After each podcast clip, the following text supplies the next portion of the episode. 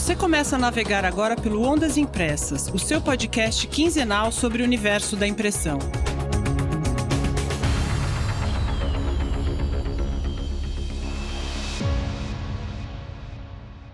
Olé, olé, militantes da impressão, eu sou Tânia Galuzzi e junto comigo para mais este mergulho no universo da impressão, Hamilton Costa. Olá, Tânia, olá pessoal, sempre gostoso estar aqui, um abração a todos.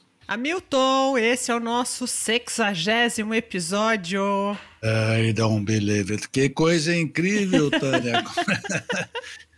Como isso passou rápido, não? Passou rápido, ah, né? Já Muito conversa rápido. boa, fala a verdade, né? 60 episódios, três anos de muito aprendizado, né? A gente Demais, aprendeu pra caramba, fala. Demais. Não, demais. Foi. É, é uma experiência incrível, sem dúvida. É, e acho que a gente tem bastante gente para agradecer, né? Eu quero agradecer primeiro você, querido ouvinte, querido ouvinte. Eu pensei que fosse eu, você falou você. Você? Não, não, Ah, então desculpa. pronto, vou agradecer você. Claro, Hamilton, agradecer Não, você primeiro primeiro que aceitou aquele sonho louco naquele almoço famoso. ai, ai. Vamos lá. Deixa eu explicar pro ouvinte, então, o que, que eu falei do almoço, que tem gente que, né, que pode estar... Começou a ouvir o Ondas agora. É que essa ideia, gente, eu e a Milton, a gente teve num almoço em 2019, um almoço da FEI Gráfica, é que eu sempre FEI falo sobre é. isso, lembra? É E aí estávamos Temos até uma, uma foto que Uma tiraram foto, dessa. é verdade, a gente tem a foto disso. Estávamos sentados, várias pessoas, e conversando, por acaso estávamos conversando até sobre política, e uma pessoa falou. Por que, que você não faz um blog? Eu falei, ah, não, um blog não, eu gostaria de fazer um podcast. E aí o Hamilton, que estava sentado na minha frente, falou: Você topa? Vamos fazer? Eu falei, não, você tá falando sério? Eu sou apaixonado por rádio, você também? Why E not? aí foi daí que nasceu o das impressas a partir desse almoço, mas é isso. Deixa eu agradecer o ouvinte agora. Ouvinte, muito obrigada pela audiência, pelas mensagens, pelos compartilhamentos, pelo apoio. Muito obrigada. A gente está aqui por vocês e para vocês. Eu quero agradecer também a nossa equipe enxutíssima, começando pelo Roberto Galuzzi Júnior, meu irmão, que criou a logomarca do Ondas, que cuida de toda a parte visual e faz a gestão das mídias sociais. Beijo, Ju. Te Jo- amo. Joga um bolão, hein? Ju, joga um bolão. E um salve pro Alexandre Gonçalves Pereira e pro Igor Ciales, das Astras, que são responsáveis pela mixagem e edição final dos programas desde o primeiro episódio, lá no longínquo fevereiro de 2020. Beijão, Ale. Beijo, Igor. Além dos ouvintes, Tânia, também temos que agradecer com certeza todos os nossos convidados, não é verdade? Claro, como não? Já passaram pelos nossos microfones. Ah, Ai, que chique, Hamilton! Já É. passaram pelos nossos microfones. Olha só. 117 convidados, uma centena de pessoas generosas e iluminadas que aceitaram dividir um pouco do seu conhecimento aqui com a gente. Hamilton, eu acho que pluralidade é uma ótima palavra para definir esse grupo. Você não Ah, acha? Com certeza, sem dúvida, Tânia. Quer dizer, nós recebemos gráficos, fornecedores, empresários, técnicos, editores, papeleiros, imagina, até consultores, hein? e várias pessoas de fora do universo da impressão. É, gente, a gente já recebeu de sommelier a pesquisador da Federal de São Carlos. Hamilton, eu acho que ah, essa é uma das qualidades do Ondas, não sei se você concorda comigo. A gente consegue fazer essa conexão entre o que acontece no mundo com a indústria da impressão. E eu acho que cada vez mais a gente consegue encontrar essas conexões. Ah, com certeza. E com isso a gente segue valorizando o impresso, tá certo? E municiando os militantes da impressão com informação útil para o seu dia a dia. Esse é o nosso grande objetivo. É, mas ó, faltou agradecer ainda a todas as entidades e empresas que acreditaram e acreditam no Ondas Impressas como uma mídia relevante, né, pessoal? Nós somos uma mídia investindo nesse espaço, seja com mensagem comercial, com conteúdo patrocinado ou com patrocínio. Muito obrigada pela confiança, pessoal. Até pelo podcast ser uma mídia nova, né? Pessoal, muita gente aprendendo nesse meio tempo, isso foi muito bacana. Bom, depois desse introdutório, o que é que a gente tem para hoje, Hamilton? Bom, nesse episódio nós vamos tratar de um tema que já está no nosso radar desde 2020, na verdade. Nós vamos falar de polpa moldada. A gente está aqui para aprender junto com você, ouvinte. Até eu começar a pesquisar, eu não sabia nada sobre polpa moldada e agora depois de uma conversa prévia com os nossos convidados, eu posso dizer que eu sei nada mais um, porque eu tô cheia de dúvidas, cheia de perguntas e muito curiosa para saber o que é que eles vão contar para gente. Oh, eu também, viu, Tânia? Eu conhecia muito pouco disso. E para esclarecer as nossas dúvidas, nós vamos conversar com a Laura Sanches Sanches, fundadora da Natural Chemical, fabricante de barreiras à base d'água para papel e com Robson Passos, diretor da Colipac, fabricante de embalagens em polpa moldada. Gente, mas antes aquele break rapidinho, já voltamos. Somos todos militantes da impressão. A Neoband está preparada para atender os maiores desafios do segmento de comunicação visual. São mais de quatro décadas de experiência como especialistas na produção e instalação de campanhas publicitárias, vitrinismo, eventos e varejo. Possuímos uma equipe de instalação homologada pelos principais veículos de mídia e dentro dos mais exigentes padrões de segurança do trabalho. Oferecemos soluções para impressão de grandes formatos, mídia OH, materiais para o ponto de venda, vitrinismo, sinalização e envelopamento de automóveis, metrô, caminhões e ônibus. Quer saber mais? Acesse o site neoband.com.br. Neoband para ideias de todos os tamanhos.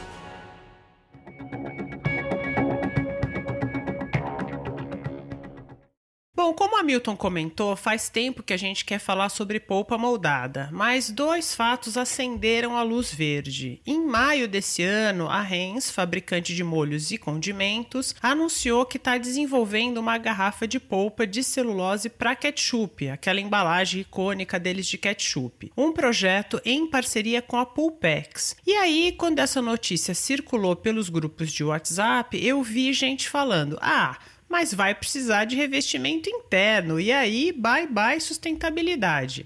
Lendo isso, a gente viu uma baita oportunidade para descobrir o que é que está rolando nesse meio. Pois é, vamos lá. Primeiro, agradecer a presença dos nossos convidados. Tudo bem, Laura? Obrigado Tudo por bem, estar você? aqui conosco. Muito obrigada. O mesmo eu digo para o Robson. Muito obrigada por aceitar nosso convite, Robson. Tudo bem? Olá, Tânia, tudo bem? Boa tarde, obrigado pelo convite. É uma sensação imensa poder estar nesse, nesse canal para falar sobre sustentabilidade, é, embalagens sustentáveis e principalmente polpa moldada. Eu vou pedir para vocês dois se apresentarem e falarem rapidamente sobre a Colepac e a Natural Chemical. Então, aqui, Laura Sanches Sanches, por favor. Mais uma vez, obrigada por estar aqui com vocês. É um prazer estar falando sobre esse assunto que tanto nos encanta. A Natural é uma empresa que existe há 14 anos, focada na fabricação de barreiras para fibras celulósicas, papel, papel cartão e polpa moldada. Nós temos produtos bastante customizados, dependendo da necessidade dos clientes, e a gente entende que a gente está no momento certo, na hora certa, falando sobre o assunto certo. Muito obrigada mais uma vez pela oportunidade. Legal. Robson, fala um pouco de você e da Colipac.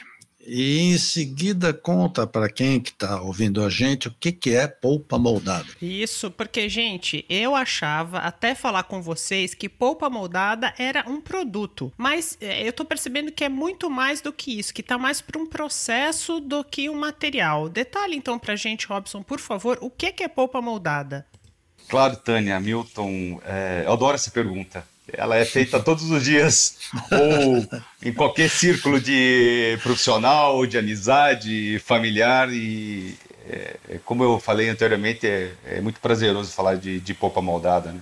Antes eu gostaria de falar da Colepac, onde eu atuo como diretor de unidade. A Colepac é uma indústria especializada na produção de embalagens em polpa moldada. Já atuamos mais de uma década atendendo vários segmentos no Brasil, fora também, né, exportação de, de embalagens. A matriz ela fica localizada em Santa Catarina e nós temos uma filial em Minas Gerais. A polpa moldada era pouco conhecida, difundida aqui no, no Brasil, né? Antes de explicar para vocês, me permita contar uma história recente Eu recebi uma ligação de uma fabricante de uma produtora, aliás, de produtos orgânicos, e ela falou: "Olha, vocês por acaso fazem aquela embalagem de caixa de ovo? Mas eu não quero caixa de ovo.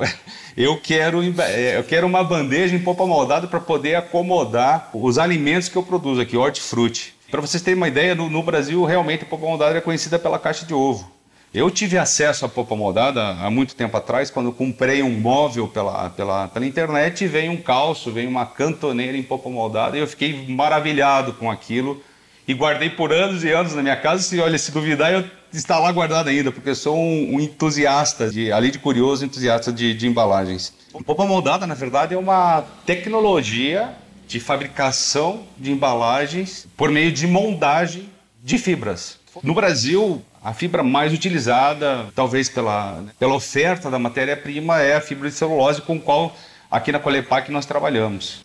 Mas lá fora, Milton, só para você ter uma ideia, é. se usa muitas outras fibras, casca de arroz, é, folha de banana, plantas, tecido.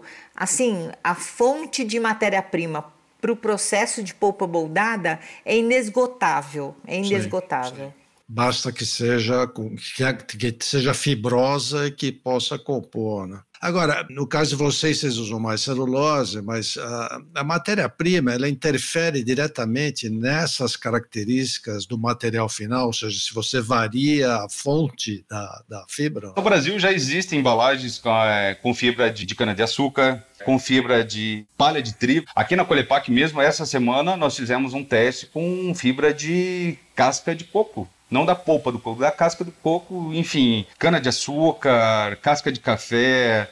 É, essa matéria-prima vegetal é o que é mais indicado, né? Na minha opinião, que é mais indicado para a moldagem da polpa. Então dá, dá para explorar muito essa, essa matéria-prima vegetal. Eu tive uma fábrica de polpa moldada em 2009 a 2011 e a gente fechou a empresa. Um dos motivos, né, pelo qual a gente fechou a empresa era exatamente a falta de interesse.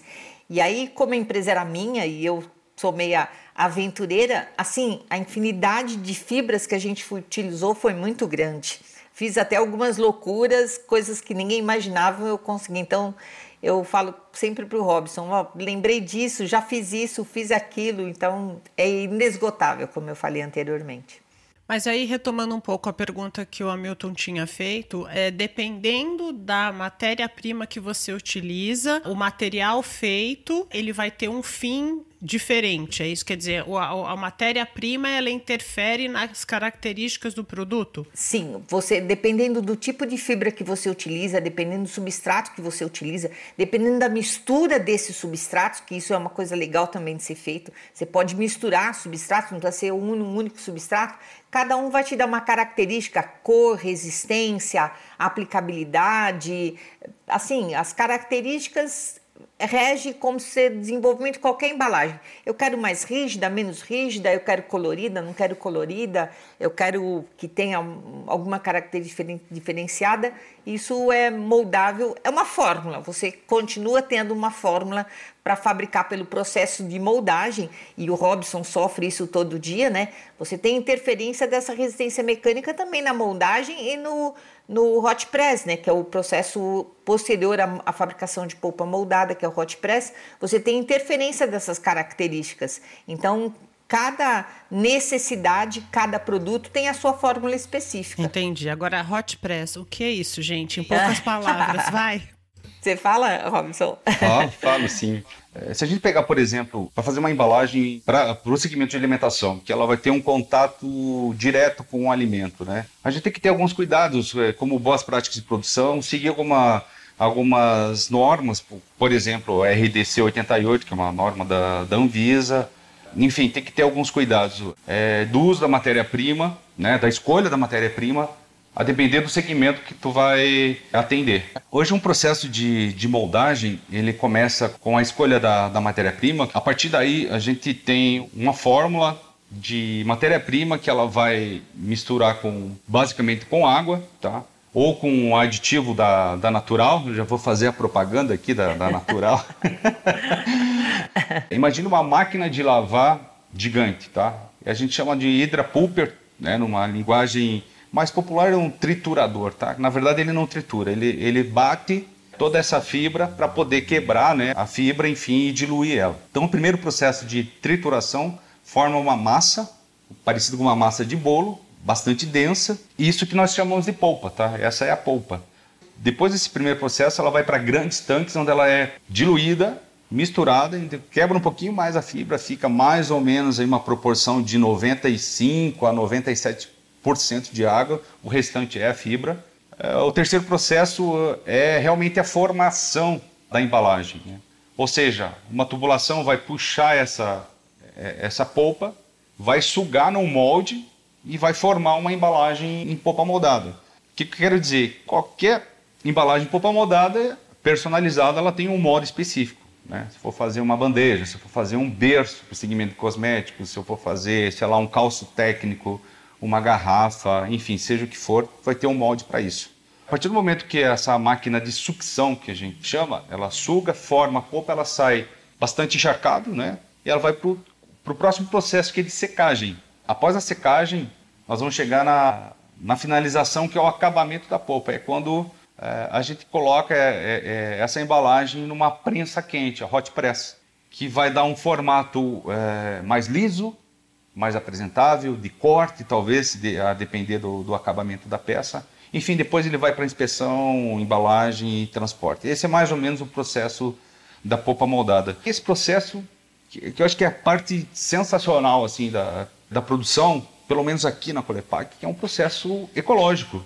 A matéria-prima que está vindo para cá para a gente produzir a polpa já é reciclada, já é sobra, já é um resíduo que vem lá de uma indústria de cartonagem, né? É, inclusive a gente sabe até a origem disso, porque a grande fabricante da celulose que fez a, a plantação de árvores, do, do pinos, do eucalipto, processou aquilo, virou uma fibra. Da fibra ele fez as placas de papelão, por exemplo, né? As placas de papelão foi para uma indústria de cartonagem, fez o corte, sobrou, isso veio para cá. É um resíduo dele que nós aproveitamos, que é a nossa, nossa matéria-prima, né? É a base da, da produção da, da polpa. A água que nós utilizamos é captação de água pluvial, água da chuva e a gente tem grandes cisternas, capta essa água, é, faz um filtro dela e utilizamos para fazer essa diluição. A secagem é por meio natural de estufas, né? Então a gente é, não, não gera é, gases, né? Gases, isso que eu quero ah, dizer, com, com, com secagem para, sei lá, que interfere na camada de ozônio, enfim. A partir desse momento, a finalização da polpa, se tem algo que não passa na, na é uma reprova, não passou na qualidade, ela volta lá para o começo do processo. Então, o resíduo é praticamente zero, Hamilton. Que a embalagem é, ela é toda reciclável, né? Exatamente. O, o, bacana é depois ela pronta, quando ela chega no nosso cliente, que vai, vai embalar isso, sei lá, vai, vai chegar no consumidor final, ele vai pegar a embalagem novamente, ele vai pegar o produto, essa embalagem ele vai colocar num lixo reciclável, alguém vai coletar, vai mandar para uma, uma, grande empresa que vai reprocessar e aquilo né, é um ciclo sem fim. Entra na economia circular, né? Perfeitamente. É isso aí. Agora, é, vocês já falaram aqui de algumas aplicações. A polpa modada, então, não é uma coisa nova, mas ela está no nosso dia a dia faz tempo. Agora, a novidade aqui, pelo menos no Brasil, pelo menos o que vocês nos falaram antes, são os novos usos da polpa moldada, né? As aplicações que estão sendo desenvolvidas. Estão saindo do calço técnico de proteção, né? Da embalagem de ovo, como você falou, partindo para embalagens de líquido, de de, creme, de alimento, como é o caso lá do ketchup da Heinz. Então, vocês dois, Laura, Robson, vocês podem traçar um pouco desse panorama aqui para a gente, quer dizer, o que, que tem de novidade, o que está sendo pesquisado lá fora e o que está começando a ser pesquisado aqui no Brasil? Quem quer começar? Para vocês terem uma ideia, acessórios cirúrgicos, né, na China é há mais de 20 anos que são fabricados. Urinol, o, a, a, aquela cestinha onde se colocam todos os aparelhos de corte, bisturi, coisa desse tipo, é, tudo aquilo já é fabricado na China há mais de 20 anos. A China, na verdade, é uma das grandes propulsoras desse mercado de polpa moldada. Né? Está se falando muito de polpa moldada na Europa, mas a China é a grande especialista nisso, né? A China, a Índia é a grande especialista nisso. Essas empresas entenderam que sair de um processo commodity, vamos falar assim, que é o processo de moldagem que, que a Colepac utiliza, e ir para uma fabricação de garrafa foi a grande sacada. Né? Então, hoje eh, já existem grandes conglomerados como L'Oréal, Coca-Cola, Carlsberg, eh, Absolute, Unilever, essas grandes empresas lá fora estão dando uma propulsão muito grande para a polpa moldada. Johnny Walker também, né? Johnny Walker, né? Whisky em garrafa é. de papel, né? Não, não se acreditava nisso. E eles já estão falando desse, sobre esse assunto há mais ou menos uns sete anos lá fora. E, na verdade, esse, esse boom de polpa moldada chegou aqui no Brasil quando a Unilever, o ano passado, informou oficialmente que já tem embalagens em polpa moldada. Para vocês terem uma ideia, eu particularmente estive há quatro anos atrás na Califórnia e já não existia dentro do Walmart nenhuma embalagem descartável plástica, só polpa moldada. A Unilever já tem essa embalagem lá fora, fabricada na Itália, há mais de quatro anos. Está chegando isso para a gente como uma novidade, como alguma coisa ainda a se desenvolver, mas ela já tem uma tecnologia estabelecida, já tem um mercado bastante estabelecido lá fora. Fast food na, na Espanha, na Inglaterra, na Alemanha já são com embalagens de polpa moldada, né? Então isso é uma, é, já é um mercado consagrado. Quem me acompanha no LinkedIn, eu coloco lá, polpa veio para ficar. Porque aqui no Brasil é exatamente isso, né? O pessoal pensa que polpa moldada é só bandeja de ovo. E não é bandeja de ovo já há muito tempo lá fora. A própria Colepac já está atuando com polpa moldada é, mais de uma década, né? É lógico, evoluímos, temos é, departamento de pesquisa e desenvolvimento para utilizar novas é, matérias-primas, parceria com a Laura desenvolver aditivos que possam é, ser utilizados para para alguns segmentos específicos, por exemplo, né, essa barreira ela pode ser utilizada para uma bandeja em alimentação. Né? É o mesmo aditivo que a gente vai usar, a mesma barreira que a gente vai utilizar para o hospitalar ou, ou até mesmo para a acomodação de um, de um creme cosmético. Né? Isso a Laura pode é, falar um pouquinho melhor. Mas, Hamilton, realmente nós estamos atrasados. Todos os dias é, eu recebo contato de alguém e falo, pô, eu, eu vi isso aqui lá numa cidade dos Estados Unidos, eu vi isso aqui na Europa e tal. Mas aqui, aqui no Brasil, realmente a gente precisa investir um pouquinho mais. Esse é o grande desafio da, da Polpa Moldada, investir mais em pesquisa e desenvolvimento para a gente poder explorar o que está acontecendo lá fora. E, falando de desafios, que, que limitações técnicas tem a polpa moldada?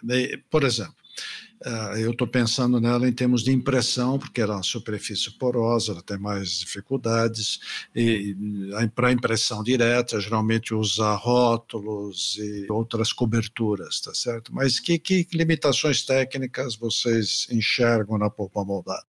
É, é, bem isso mesmo, não existe limitação, Hamilton.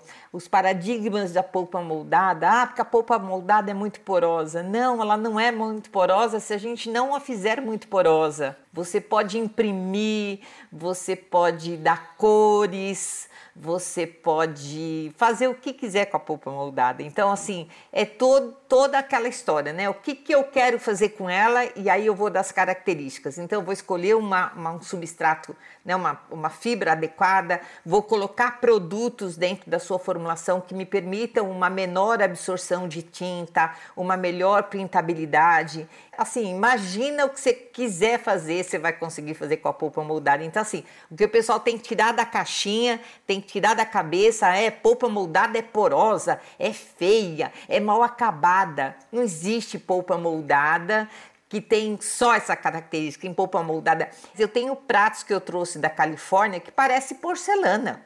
No sistema de hot press, né, que é um sistema de acabamento dessa superfície, se você fizer um, um tratamento adequado, você vai dar brilho para a superfície.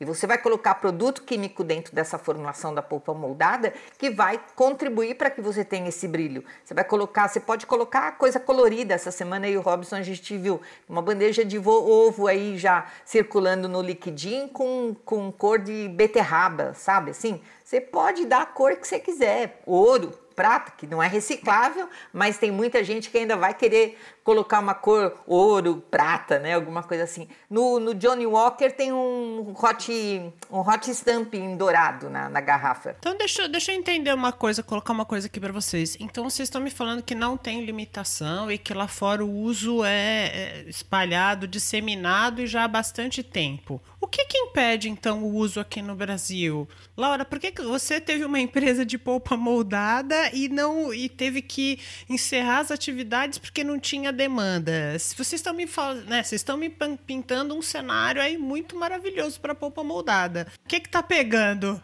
Quer sócio aí, Robson? Olha eu que é algo promissor, dia, hein? Eu falo, eu falo isso aqui todos os dias, né? Nós estamos aqui é, por cima de um, de um, tesouro, né? Ô, Tânia, para você ter uma ideia, quando eu montei minha fábrica de polpa moldada, eu industrializei a minha máquina. Eu elaborei uma máquina para adequada.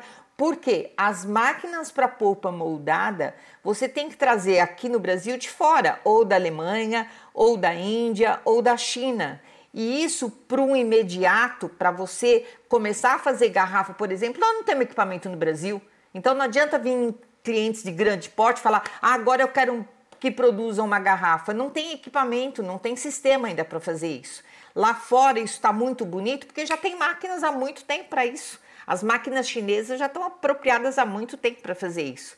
A garrafa que foi idealizada na, na Europa para Carlsberg, para coisa desse tipo, ela foi industrial, ela começou a industrialização dela quatro anos atrás, já está muito avançado, já tem muito dinheiro colocado milhões de dólares, né? Ô Robson, alguém podia aparecer com um milhão de dólares aqui, a gente ia fazer miséria nesse mercado, ah, né? Será, seria bem-vindo, viu, Laura? É disponibilidade, é interesse e investimento. É só isso que, é só isso que falta. Porque tecnologia a gente tem, né, Robson? E vontade de trabalhar a gente tem muito. Mas é, é disponibilidade, é interesse. A gente vai mexer com alguns outros lobbies, sem sombra de dúvida. Né? A gente vai falar um pouquinho mais para frente daqui sobre algumas substituições. A gente vai mexer com esses lobbies. Então, assim, é interesse, disponibilidade e dinheiro. São essas três coisas. O mundo da polpa moldada tá aí para a gente desbravar. Bom, vocês estão contando então aqui que a polpa moldada pode substituir então tanto o papel cartão numa embalagem, por exemplo, para delivery de comida, pode substituir um plástico num frasco qual que é a vantagem dessa substituição, gente? E aí você, Robson, já falou um pouco da questão da sustentabilidade, que eu acho que é uma, né, uma vantagem enorme, mas eu queria que você falasse outras vantagens. Então, por que, que lá fora ela é tão utilizada? A gente está tá, tá falando em falta de investimento, né, em tecnologia, P&D. A gente sabe que existe a tecnologia, a gente pode fabricar. A própria Colepac está está de olho nisso e pretende é, expandir os negócios para alguns segmentos, por, por exemplo, de alimentação que é muito carente, né? Hoje é, o EPS está tá muito em alta, não estou aqui para condenar nenhum, nenhum tipo de embalagem, nem o, nem o plástico, nem o EPS, mas a gente está falando de sustentabilidade, né? Hoje uma, uma bandeja, por exemplo, que tu compra no supermercado de, de papel cartão, é papel também, né? É, você me pergunta qual a vantagem? A vantagem de a gente poder fazer uma embalagem num design é, que o cliente exige. Por exemplo, com uma borda arredondada, com uma, com uma profundidade tal, uma largura tal. Logotipo do cliente, né? O principal benefício de, da polpa moldada é, é, a sustentabilidade, mas tem outros benefícios. A, gente, a polpa moldada ela é feita com angulação, ou seja, a gente consegue encaixar uma polpa moldar na outra, uma em cima, a gente ganha muito espaço de armazenagem, de transporte. Mas acho que acima de tudo, Tânia e, e Hamilton, é a gente tem que olhar lá quem está consumindo, sabe?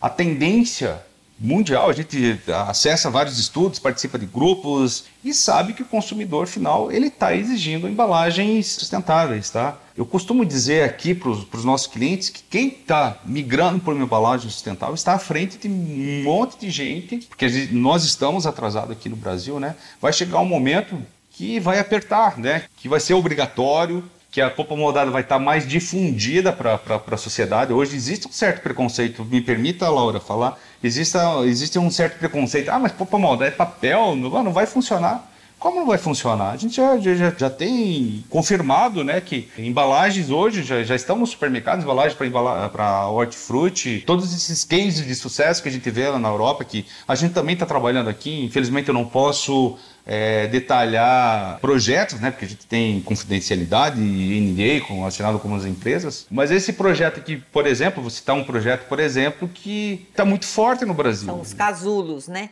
Para substituir. Ah, mas qual que é a vantagem do casulo em polpa moldada, né? E esse é um projeto. Desculpa interromper, Robson. Então a gente pode definir como um frasco, imaginando que é um frasco para creme, sei lá, é isso? Esse projeto é de uma grande empresa de cosméticos né, brasileira. O que é casulo? É uma casca. A gente chama de embalagem secundária. A primária, ainda que é o plástico, é, ainda existe para acomodar, tá? A gente vai evoluir já para uma, uma outra questão que a Laura vai, já vai comentar um pouco melhor. Qual que é a vantagem disso? A vantagem é que você está fazendo uma embalagem híbrida, que você vai poder descartar, o, o consumidor final vai poder descartar uma para cada lado. É, uma é, ela pode ser um papel, inclusive, que você pode usar como adubo, né? Porque é biodegradável, é compostável. Mas principalmente diminuir a quantidade de plástico nesse frasco, né? Ah, mas por quê? Porque o planeta exige, né? Peraí, deixa eu só detalhar. Então, na hora da reciclagem, então ele vai tirar é, a polpa moldada e que vai para um lado e é facilmente reciclada. Na parte interna você tem uma quantidade, uma quantidade menor de plástico, que possivelmente pode ser monomaterial, não tô, tô imaginando aqui, que também vai ser reciclado mais fácil. E aí você vai, a tampa também vai para uma outra linha. Então você está facilitando a reciclagem ao utilizar a polpa moldada. É isso, gente? A Unilever e a L'Oréal foram as percursoras desse tipo de embalagem lá fora. Então, o objetivo delas era realmente diminuir a, a quantidade de plástico interna, trazer para um monomaterial. Muitos monomateriais não têm uma resistência tanto de estabilidade de prateleira como resistência física. Então, aí, ao se diminuir, ao trazer isso para monomaterial, se introduziu o que, que, eles estão chamando de casulo, que são duas peças que unidas protegem esse frasco plástico de menor sensibilidade. Vou dar um exemplo bem prático. Muita gente está reclamando quando pega a garrafa de água que está muito mole para beber. Para alguns produtos, como uma garrafa de água, isso atende. Para alguns cosméticos que ficam num ponto de venda por um tempo, isso não atenderia. Então, a Unilever fez isso, a L'Oréal fez isso diminuiu a, a gramatura ou peso da embalagem plástica e aí a polpa moldada vem como um casulo, duas partes que, prote que dão proteção para essa embalagem e que depois é fixada ou por, por pinos ou por um rótulo encolhível ou por então, pegando essa história, a principal vantagem em relação a outros materiais é custo, é sustentabilidade, é fonte renovável, que a principal característica da polpa moldada são os substratos que vêm de fonte renovável. Essa é a principal característica da diferente em relação a outros substratos. Mas, Laura, e quando ela tem a camada de barreira em função, quer dizer, em função do uso desse material, em função do que você, do que ele vai conter, você, você põe uma camada de, de barreira, tá certo? Ela não torna a embalagem menos sustentável nesse caso? Então, aí entra a história das barreiras ecologicamente corretas, né? Então, assim, mais uma vez, em conjunto com as, os substratos, com o processo de fabricação, porque a barreira também não pode interferir no processo de fabricação, porque as barreiras podem contaminar os motores, podem contaminar os sistemas de trabalho, podem contaminar o molde, no, no, a barreira pode interferir também no processo de sucção da polpa. Então, esse conjunto todo tem que ser levado para o fabricante de barreira, e aí o fabricante de barreira tem que apresentar uma solução que vá não atrapalhar o processo de fabricação de polpa moldada e vai atender as características, por exemplo, de uma garrafa. Voltando só um pouquinho, quando a gente teve o primeiro contato, né, o Robson foi muito taxativo. Laura, eu vou colocar o teu produto no meu processo, mas e se estragar o processo? Você vai pagar os meus motores? E eu brinquei com ele, eu pago, vamos em frente que eu pago exatamente por ter tido a experiência já na minha fábrica. Quando a gente fala de que a gente vai sair do processo casulo e vai para uma garrafa que vai ser deixar de ser uma embalagem secundária e passa a ser uma embalagem primária, ou quando a gente vai para uma bandeja, eu tenho que entender o que, que eu vou embalar uma cerveja, um absolute, um uísque, um creme hidratante, um shampoo, um condicionador, um sabão em pó, um sabonete, todos esses produtos precisam ser analisados pelo fabricante de barreira e essas barreiras vão atender essas necessidades. E cabe ao fabricante da barreira por questões de custo, ou por questões de propósito, ou por questões de interesse, escolher as matérias-primas para essa barreira para que tornem essas embalagens efetivamente ecológicas e sustentáveis, recicláveis e, e compostáveis. Vou aproveitar e dar um dendo. Tem muita gente falando: ah, mas eu quero uma embalagem biodegradável. Isopor é biodegradável. Ele leva 500 anos para se biodegradar. Eu não sei nem se tem alguém que provou isso, mas é o que falam, né? Então, quando me perguntam, Laura, eu quero uma embalagem biodegradável. Não, eu te apresento uma embalagem reciclável, porque é o melhor processo que o Brasil tem de reaproveitar produtos. Eu tenho compostabilidade, que é o que acontece aqui, todo mundo joga as coisas na rua, joga no aterro, joga no chão, joga no sítio, joga não sei aonde. E biodegradabilidade, nós não temos processo de biodegradabilidade no Brasil. Então não adianta pedir uma embalagem biodegradável. Tem que pedir primeiro uma embalagem reciclável, depois uma embalagem compostável e por último uma embalagem biodegradável. Então assim, as barreiras precisam estar sendo preparadas para aquilo que se necessita. É óbvio que eu preciso conhecer a fórmula do que é um sabonete, a fórmula do sabão em pó, a fórmula da comida. É necessário saber o que se coloca um cravo, um conservante, um manjericão, tem ácidos que podem corroer as barreiras. Eu preciso estudar isso. Então, assim, as barreiras precisam ser estudadas em função da necessidade. Eu e o Robson, a gente sofre muito, porque o pessoal fala, eu quero desenvolver uma embalagem. Eu vou, você vai colocar o que dentro da embalagem? Ah, não posso falar, é segredo. Aí esse segredo vira uma porcaria, porque a gente não consegue desenvolver adequadamente. Então, assim, a gente nesse, nessa área de cosméticos, a gente está sendo questionado e eu pergunto, qual é a fórmula do cosmético, qual a fórmula do perfume? Tem gente querendo condicionar perfume. E tem ácido, tem álcool, pode atacar a barreira. Então, as barreiras são e devem ser preparadas para que elas sejam ecologicamente corretas, para que tenham matérias-primas ecologicamente corretas, e existe, lá fora isso é, já é também consagrado. Então, é que mais uma vez tem um outro paradigma. Barreira era muito à base de flúor químico, que é banido já mundialmente. Então, existem algumas matérias-primas que não podem ser colocadas na formação de barreira. E aí, essas barreiras ecologicamente corretas são sim recicláveis, compostáveis, biodegradáveis e não interferem no processo de, de, de polpa moldada.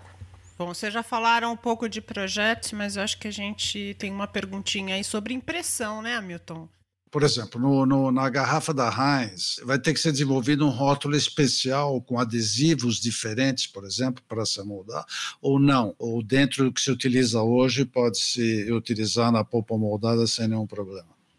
Não, vai, vai poder ser sim colocado, quando se fala em rótulos com adesivos, aí entra o paradigma, né? Adesivo para rótulo não é reciclável, não é compostável e ainda tem o liner que também não é reciclável e também não é certo. é compostável.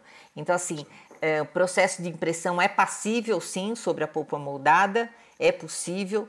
A gente teve um cliente aqui que quis colocar um filme shrink, né? Quer dizer, aí tira toda a reciclabilidade e sustentabilidade. Aí entra naquela história do que, que é o que o cliente quer fazer, né? Porque tem cliente que quer inventar. Aquela história de, ah, vou colocar uma tinta prata. Pô, a tinta prata não vai permitir que a polpa moldada seja reciclável, né? Porque a tinta prata vai interferir no processo.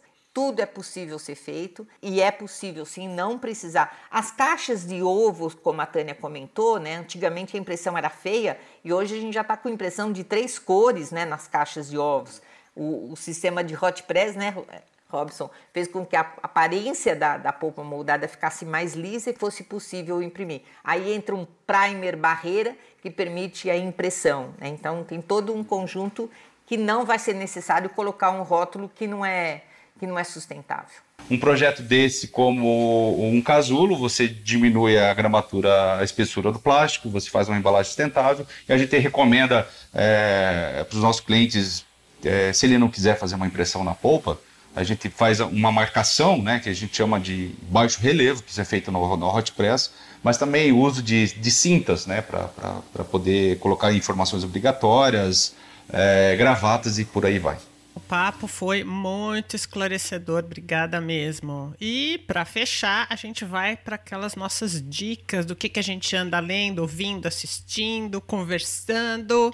Vamos lá, convidados primeiro. Qual que é a sua dica, Laura? O que, que você tem para deixar aí de recomendação para os ouvintes do Ondas Impressas? É que, que sejam um pouco mais flexíveis, que sejam parceiros, que sejam disponíveis a entender que muita coisa nova vai acontecer. Vou dar um exemplo bem prático. Quando eu era menina, eu assistia a família Jacksons e eu dizia, papai, eu quero viver nesse mundo. E ele falava, você vai viver. E hoje eu estou muito feliz porque eu sei que tem muita coisa nova aí para a gente conhecer. As pessoas precisam sair da caixinha e entender que tem muita gente estudando, muita gente se preocupando e muita gente com vontade de apresentar coisas novas. E a gente está aí disposta a apresentar todo dia, né, Robson? Uma dica que está muito em evidência, em alta agora, é ESG, né, que são responsabilidades que as empresas estão buscando, que é responsabilidade é, social, ambiental, né, de governança corporativa. E isso é, é uma tendência mundial, né, foi uma metodologia criada pela ONU, e essa metodologia realmente ela, ela mostra, por meio de estudos, que, que o consumidor final, as pessoas, elas tendem a procurar produtos com embalagem sustentável. Né? Então, é, vale a dica aí para empresários né? e para profissionais da área de, de embalagens. Legal, obrigado, Robson. Dona Tânia. Eu vou indicar um podcast de humor, sim, porque não só de impressão, números e pesquisas vive esta jornalista aqui. Eu descobri um podcast que chama Supositório. É um podcast apresentado. É.